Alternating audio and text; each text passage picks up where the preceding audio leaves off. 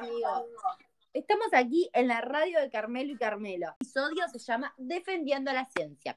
Y les recuerdo que hoy estamos siendo auspiciados por el Colegio Howard de Magia y Hechicería. Yo, como les conté, hoy no estoy sola, estoy muy bien acompañada con mi amiga Lucía. Bienvenida. Ay, muchas gracias. Hola, qué alegría estar acá contigo y con ustedes grabando este podcast. Hoy es sábado 31 de julio a las 21 Así es. horas. Bueno, hoy vamos a debatir sobre dos teorías muy importantes en la historia de la ciencia. Vamos a debatir sobre la teoría corpuscular de la luz de Newton, defendida por Lucía. Y la teoría ondulatoria de Huygens, defendida por Florencia. Olviden de seguirnos en Instagram, Olivia y Twitter, arroba locas por la ciencia.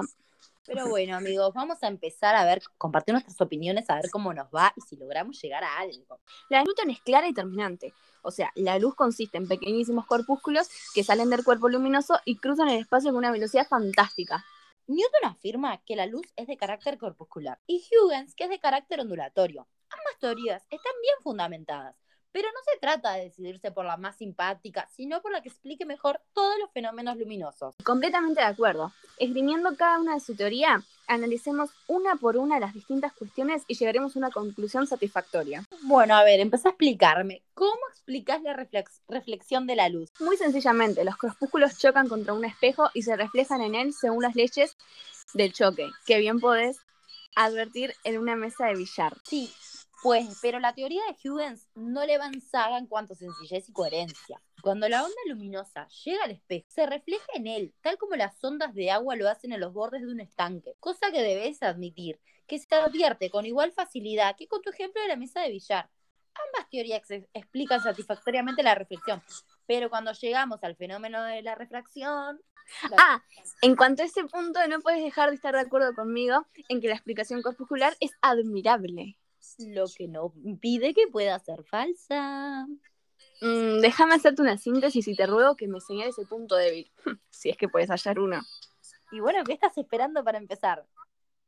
Bueno, cuando un como aire al agua, se acerca a la normal, se descompone el vector velocidad del corpúsculo en dos direcciones, una paralela a la superficie, otra normal a ella, haciéndolo cuando el corpúsculo está aún en el aire y cuando está ya en el agua. La velocidad de la partícula del aire es v1 y sus componentes son v'1 y v2'1.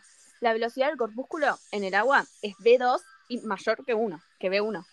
Sí, ¿Entendés? muy linda, pero es una afirmación totalmente innecesaria porque no la podés probar. Espera, la velocidad de la luz en el agua es V2 y sus componentes son V'2 y V2'2. No existe razón alguna para que el componente tangencial haya variado, de modo que V'1 sea igual a V'2.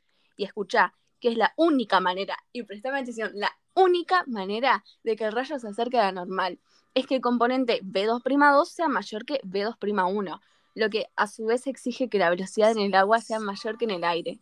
Ahora decime, ¿puedes discutirme algo? Sí, que es la única manera de explicar. Vos lo decís, cuando se ha partido de la base de que la luz está constituida por corpúsculos. Conozco la explicación ondulatoria de refracción y... Permitime decirte una síntesis de la interpretación ondulatoria de la refracción ondulatoria y señalame puntos débiles, obviamente si lo lográs. Dale, a ver. La luz se propaga con mayor velocidad en el aire que en el agua y totalmente gratuita. Espera y vas a ver la solidez de mi argumentación. Imaginás el frente de una onda que llega de la superficie del agua. Bueno, esa vamos a limitarla para mostrar sencillez al trozo A y B. ¿Vamos bien? Admití que cuando A llega a la superficie de B, le falta un segundo para llegar, lo que significa que el segmento BB' representa la velocidad de la luz en el aire. Sí, ok, lo admito. No hay inconveniente en ello. Bueno, entonces, cuando haya transcurrido un segundo, la onda va a haber penetrado íntegramente el agua. El punto A se hallará en A' y el segmento AA2' representará la velocidad de la luz en el agua. Y escuchame, como el rayo se acerca a la normal, al penetrar en el agua resultará AA' menor que BB', o sea, que el fenómeno de la refracción exige que las ondas luminosas se propagan con mayor velocidad en el aire que en el agua. Y ahora decime, ¿tenés alguna objeción? Y no, todo es correcto desde el punto de vista lógico, pero del punto de partida, la naturaleza de la luz, no puedes demostrármelo. Bueno, pero aceptá conmigo en que hasta ahora, tanto la teoría de Newton como la de Huygens explican satisfactoriamente los hechos físicos de la reflexión y refracción. Pero hemos Mm. llegado a un punto decisivo para explicar la refracción de la luz. La teoría corpuscular exige que la velocidad de la luz sea mayor en el agua que en el aire. Y para explicar el mismo fenómeno, la teoría ondulatoria exige que sea mayor en la velocidad, la velocidad en el aire. Es de lamentar que aún no se haya podido medir la velocidad de la luz, pues esa sería una experiencia crucial. Así es, cuando se la pueda medir en el aire y en el agua, se tendrá una prueba decisiva sobre cuál de las dos teorías es la correcta. Pero mientras tanto, déjame que te pregunte algo fundamental a vos y al público, por supuesto.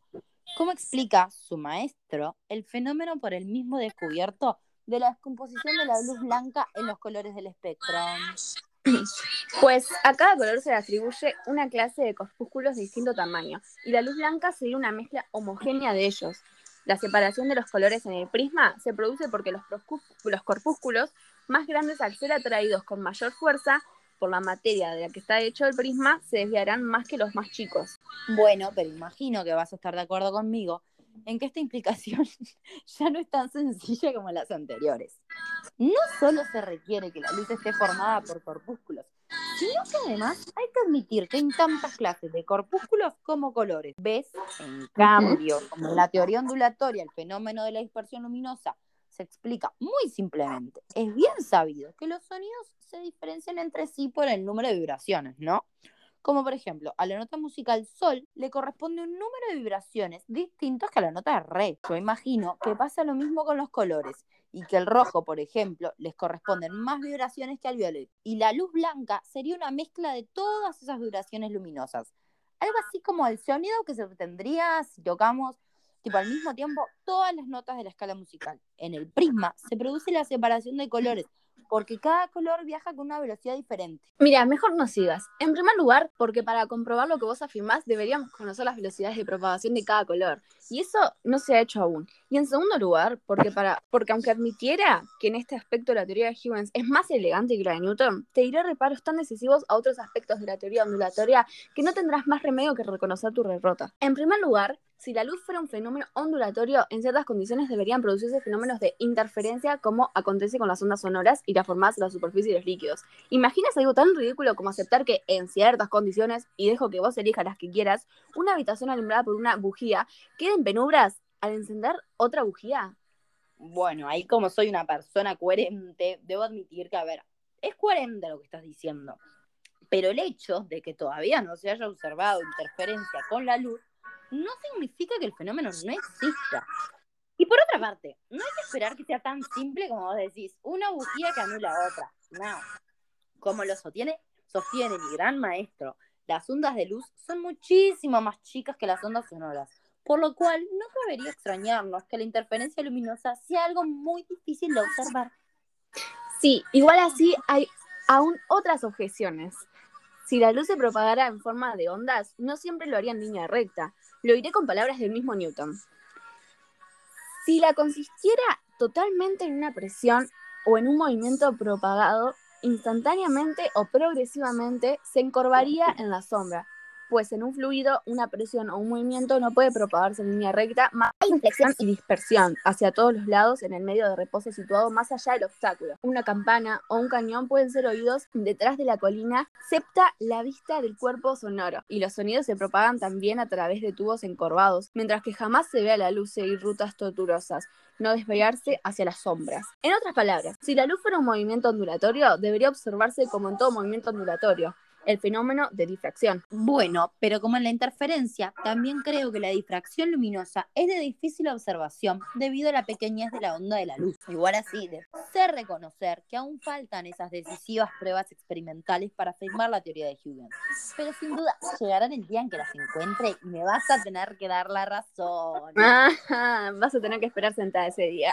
Vamos a tener que ir cerrando porque nos estamos quedando sin tiempo, pero antes vamos a leer unos comentarios. Acá vemos a Eugenia que nos cuenta que no sabía nada de ninguna de las dos teorías y que quedó fascinada y que pretende seguir estudiando. Eso es lo que más nos alegra, que a ustedes les sirva lo que compartimos. No solo ser una compañía, sino también una manera de informarse. A la nueva aplicación para hacerte amigos y charlar un rato, Olivia Señal. En esta increíble aplicación se puede charlar con gente de todo el mundo. Compartir de nuevo con ustedes. Les recordamos que nos sigan en todas nuestras redes sociales. Que nos encuentran en Instagram, Twitter, Spotify, Olivia Señal y Facebook como arroba locas por la ciencia. Esperamos que les gustara. Un beso grandote para todos y hasta la próxima.